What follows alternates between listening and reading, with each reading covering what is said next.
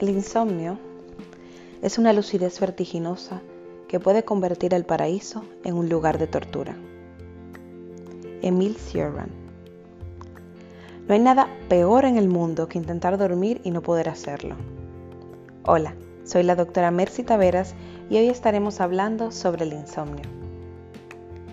Recuerdo de mis años de adolescencia, lo difícil que era para mí dormir. Me pasaba las noches en vela, escribiendo, oyendo música, posteando sobre el insomnio y compartiendo con otros seres nocturnos que al igual que yo luchaban contra las largas noches y querían dormir.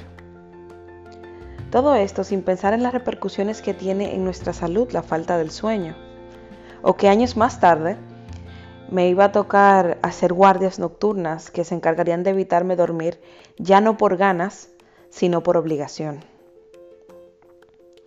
Algunos de los síntomas que puedes presentar si padeces del insomnio son que te vas a la cama y empiezas a dar vueltas y tardas hasta media hora con mucha ansiedad porque quieres dormirte pero no puedes. O que te despiertas constantemente durante la noche mil veces durante largos periodos, ansioso porque no te puedes volver a dormir.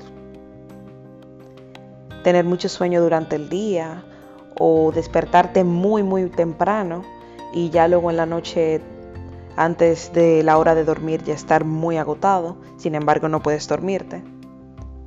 No poder quedarte dormido hasta cerca de las primeras horas de la mañana.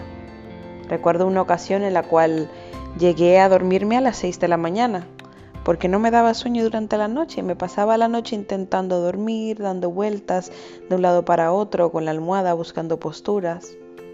Situación que realmente se hace muy molesta. Bueno, estos son solamente algunos de los muchísimos síntomas que podrías estar teniendo si tienes insomnio. Lo bueno es que hay un montón de abordajes que se pueden utilizar para que mejores de higiene de sueño y demás y entre ellas tenemos terapias eh, para los estímulos, terapias de relajación, terapia cognitivo-conductual, incluso terapias hacia las luces brillantes, porque las luces de los móviles y demás pueden ser bastante perjudiciales a la hora de, de adquirir buenos hábitos para dormir. Pero antes de tener cualquier intervención de este tipo, incluso llegar a lo que sería el extremo más grande, que sería el uso de medicamentos para dormir. Es muy importante identificar cuál es la causa de tu insomnio. Es porque estás muy estresado, es porque no tienes una higiene adecuada del sueño, o puede ser incluso por alguna patología.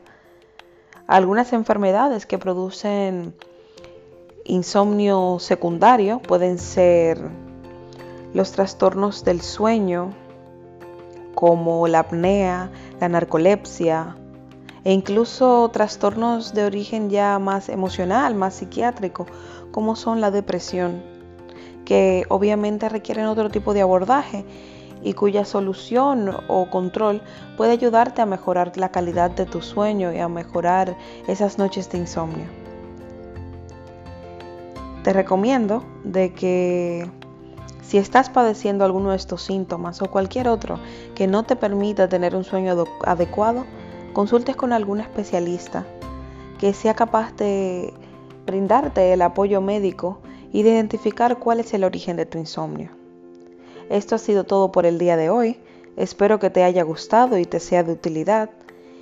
Y si te ha gustado, recuerda compartir y seguirme en mis redes en Instagram, doctora M. Taveras también te recomiendo pasarte esta semana, como siempre, por el blog de wellnerize.com, en donde esta semana el experto coach en bienestar, Tirso Valdés, nos comparte sobre cómo crear una estructura hacia el bienestar. En nuestro próximo podcast vamos a estar hablando sobre salud estética, específicamente sobre Botox. Así que hasta la próxima, espero que estés súper bien esta semana y esto ha sido todo por hoy.